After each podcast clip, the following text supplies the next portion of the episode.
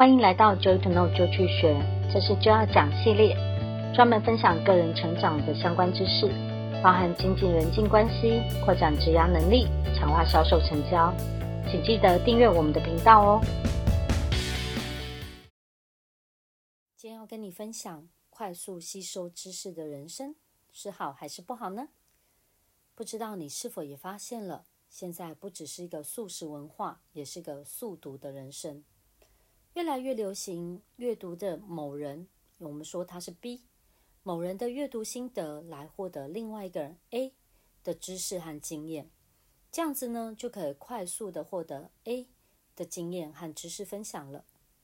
因为本来 A 分享的是一个完整的知识，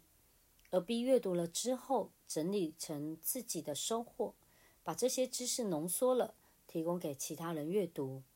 这在现在的知识产业里非常流行，像是一些逻辑思维大大学院都有，这似乎是个趋势了。我认为善用这个资源让一个人快速成长是可行的，会有一些好处，像是可以很快的得到想要的答案，或是可以很广泛的知道很多新知。然而呢，我认为要深入的去运用，以及真正的培养真正的能力的话，那么还是需要一些更多扎实的学习和练习的。我们来举个例子，或许你可以谈论着现在最流行的 OKR，它有哪些好处，或有哪些大企业在使用。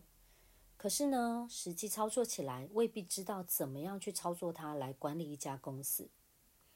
举个例子，就像我认识一位企业主，他有着许多的点子和梦想，常常能够和他人一直谈论着。如何的扩展新生意，可以有商机等等，但是回到执行面的时候，你可以看到他会停在那里，继续做着美梦，觉得说啊，也许这样我可以月入三百万等等，这样就有点可惜了，因为这样的好点子很可能就被其他人用掉了，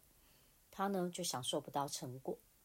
所以我觉得要能够善用知识，并且实际运用它的人，就能够获得知识带来的好处。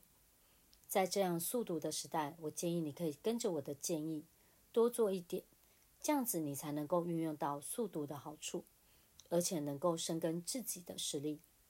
首先，你要借由速读，找出你觉得有用的点，也就是有用的知识，或是你自己喜欢的点。第二个，深入确实了解这个知识，看看可以怎么用在你的生活或是工作上。第三个。实际找个机会，真的去用看看。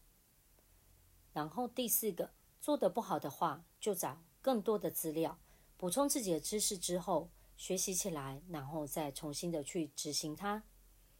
这样你参与的速读才会为你带来好处，让你速读得到的知识，真正也可以成为实用可行的工具或知识。我们试试看吧。